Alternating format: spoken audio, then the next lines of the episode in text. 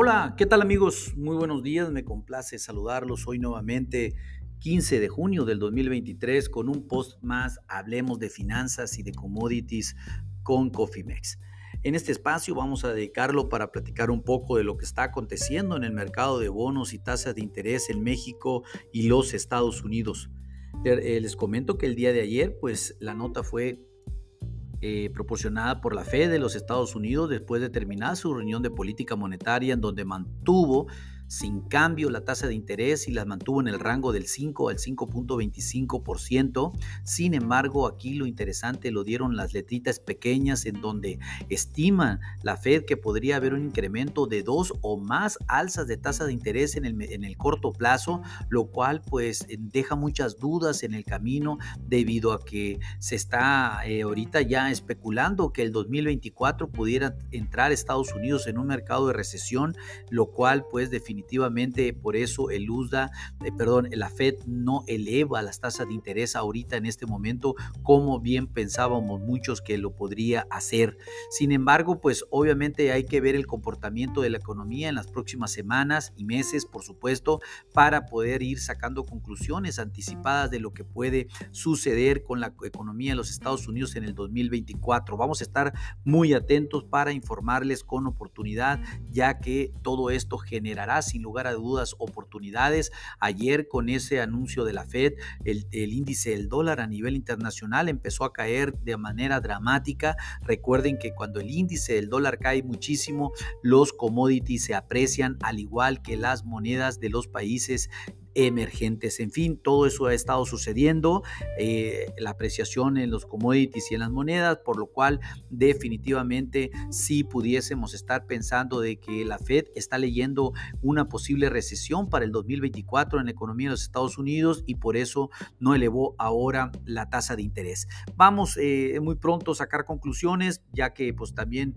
eh, es, válido decir que en esta semana también se informó que el reporte de inflación a mayo pues definitivamente fue un 4%, esto fue contra un 4.9% de abril, lo cual pues tuvo una caída del 0.9% muy buena, espera, no esperada por parte del mercado y esto pues definitivamente sorprendió, sin embargo pues también hay que comentar que la economía de los Estados Unidos se encuentra muy saludable laboralmente, el mercado eh, laboral está fuertísimo, por lo tanto esa es una de las de las variables que inquieta a la Fed sin lugar a dudas en el corto y mediano plazo. En fin, déjenme comentarles que los bonos a 10 años están bajando en este momento 7 puntos base, se sitúan en 3.72%, el bono a 5 años está cayendo en este momento 6 puntos base, se sitúa en 3.93% y el bono de corto plazo, el que más nos interesa, solamente está cayendo 4, eh, 4 puntos base para situarse en 4.65%.